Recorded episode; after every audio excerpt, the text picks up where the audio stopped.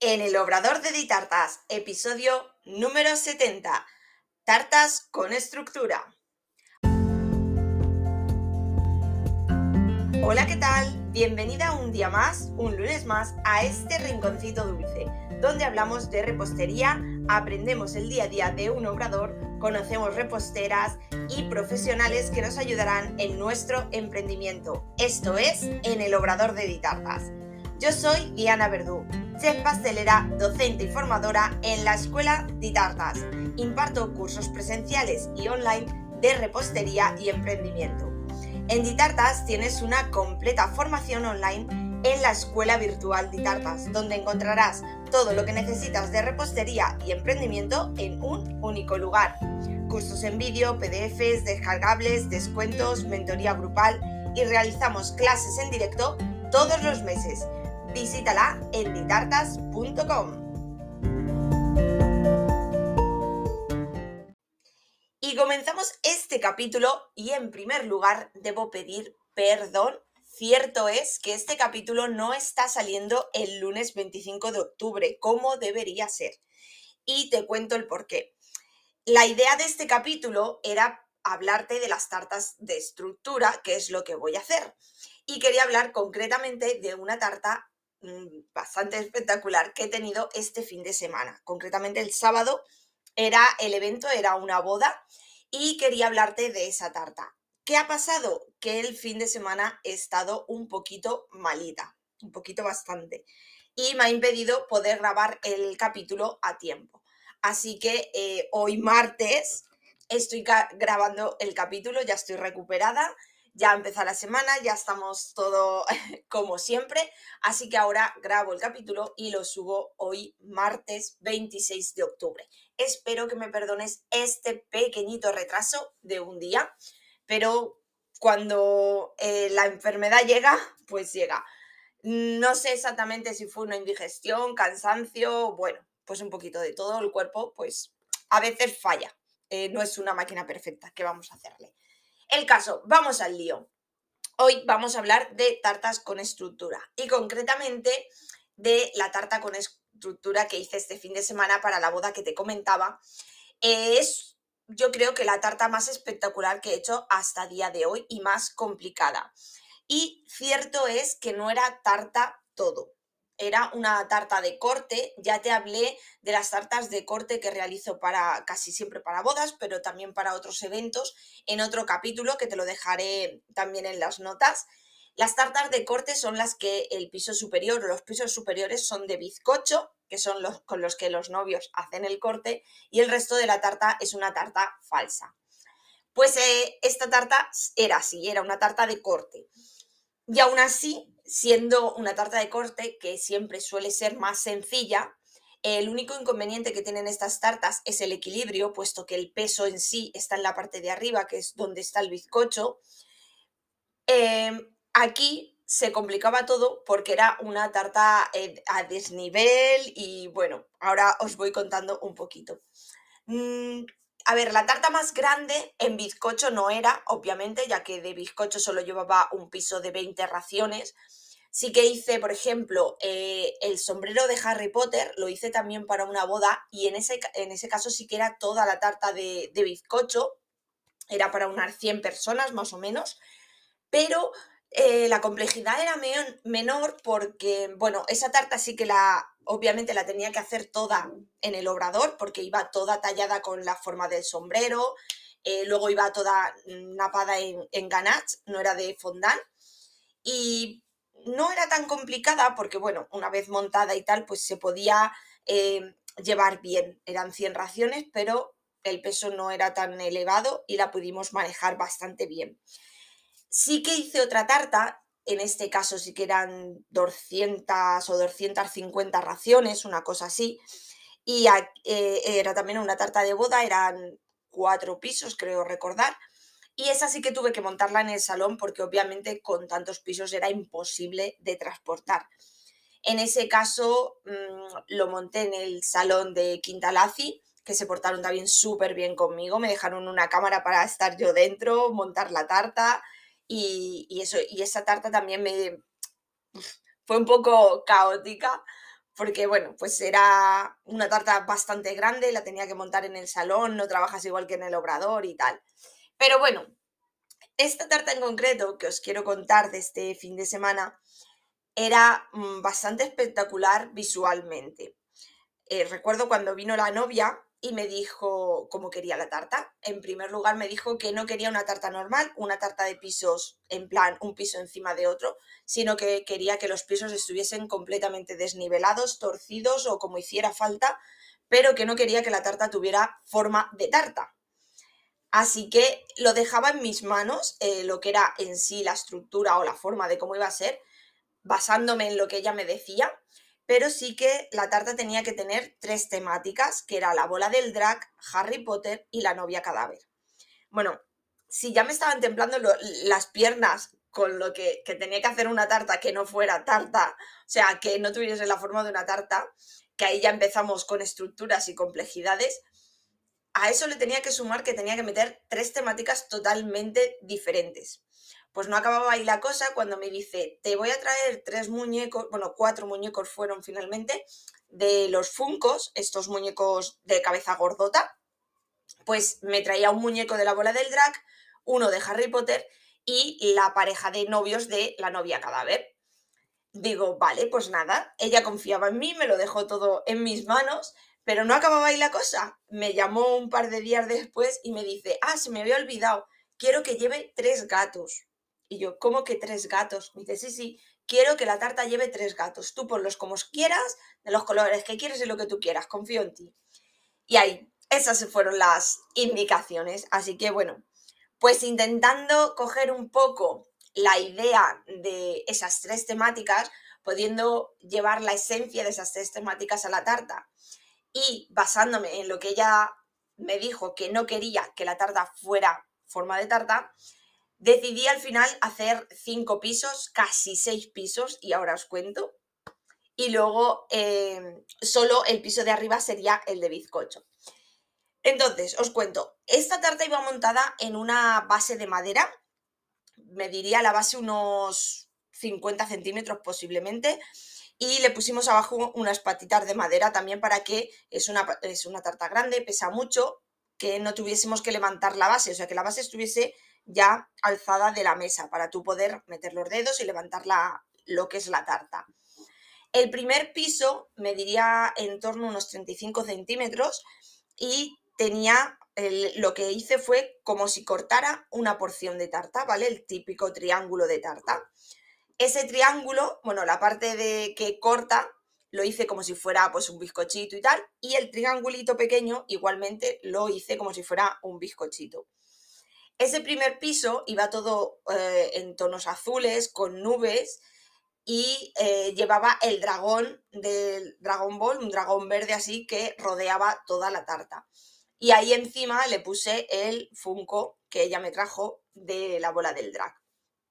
El trocito que corté, tipo porción de tarta, iba justo encima, o sea, una porción de tarta pequeñita, así, encima, y de ahí salía todo el resto de la tarta. Obviamente esta tarta tenía una estructura interna que constaba de dos varillas enroscadas de 8 centímetros, creo que eran. 8 centímetros, no, perdón, 8 milímetros. Eh, era el, dos varillas enroscadas justo en, en, en el en donde subía toda la tarta, lo que era el centro, tenía un punto de gravedad ahí en el centro y era donde estaban estas dos varillas para sujetar todos los, pisos. Entonces, luego, encima de, ese piso, bueno, en donde iba el corte estaba la, la bola esta de las estrellitas de la bola del drag y le puse un gatito al lado como si estuviese jugando con la pelota para poder integrar el gatito. Y otro gatito al otro lado que estaba jugando con una rata así en la parte de abajo que se vieran y quedaran graciosos. De ahí salía un siguiente piso que iba todo como si fuera de ladrillos, todo marcado los ladrillos, pintado a mano, y ahí le puse eh, todo lo, en grande el logo de, Harry Potter, de, de, la casa principal, y en pequeñito los cuatro logos de cada casa. También iba con impresión comestible, le puse el tren de Harry Potter con el número de la estación Y en un lateral, que fue la parte que más me gustó de la tarta, le puse un gatito como si estuviese eh, resbalándose y rajando la tarta, estaba así arañada y llevaba el gatito a un lado. El siguiente piso lo hice todo eh, formando libros, o sea, a de como si fueran libros y luego todo pintado con, aerógrafo también, con mm, pues títulos de libros tipo Harry Potter, ¿no? Tipo de pociones, de hechizos, de magia y todo eso. Y luego de ese piso de Harry Potter salían los dos últimos pisos que iban unidos. En este caso, yo llevé al, al salón montada la tarta hasta, este, hasta el piso de los libros. Mm, esa medida, esa altura, me cabía bien para poder transportarla, no pesaba relativamente, se podía manejar bien. Y los otros dos pisos que faltaban, que uno era falso y otro era de bizcocho, los monté aparte, eh, los llevaba montados el, juntos esos dos y en el salón hice la terminación de la tarta. Estos dos pisos formaban como un diablo eh, que es el juego este que juegan con, con una cuerda que lo lanzan para arriba, el caso que es como si fueran dos conos invertidos, pues el de abajo que era falso que subía hacia arriba, era la parte estrecha, estaba en el centro y formaba todos los, como unos gusanos así, unas ramas negras, tipo muy característico de la novia cadáver. Y el otro piso salía del centro, que era más, más estrechito, y subía hacia arriba, el cono y ese iba todo con cintas negras, a rayas, negras y lilas, que también fue pintado con aerógrafo. Y arriba le puse los, los muñequitos, los funcos.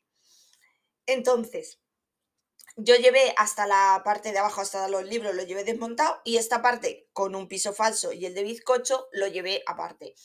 Fui al salón que se montaba en Buenos Aires, en los jardines de Buenos Aires, que se portaron súper bien conmigo. Me permitieron ir el día de antes, el viernes por la tarde, para dejar toda la tarta allí montada y lista tranquilamente por lo que pudiera pasar. Y, y, nada, llevé la tarta, hice allí el montaje, tenía que poner el piso, terminar de ponerle la decoración y los muñecos también los terminé de poner allí para que en el transporte no hubiese ningún problema y se quedó la tarta allí perfectamente montada.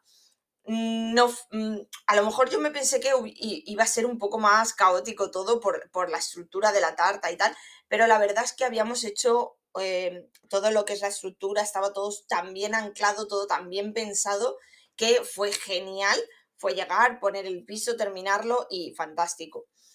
Em, al día siguiente, el día de la boda, yo iba también como invitada a la boda y cuando llegamos al salón, recogimos la tarta de donde la habíamos dejado, donde nos había dejado el salón dejarla, y la colocamos ya en el salón donde iba a ser la celebración, ya que los novios querían que estuviese expuesta la tarta, ya que era pues una tarta bastante espectacular. Tener en cuenta que los pisos no iban alineados unos encima de otros, sino que uno iba hacia la derecha, otro hacia la izquierda, o sea, apenas se tocaban. Iba, pues eso, eh, casi todos los pisos estaban en el aire.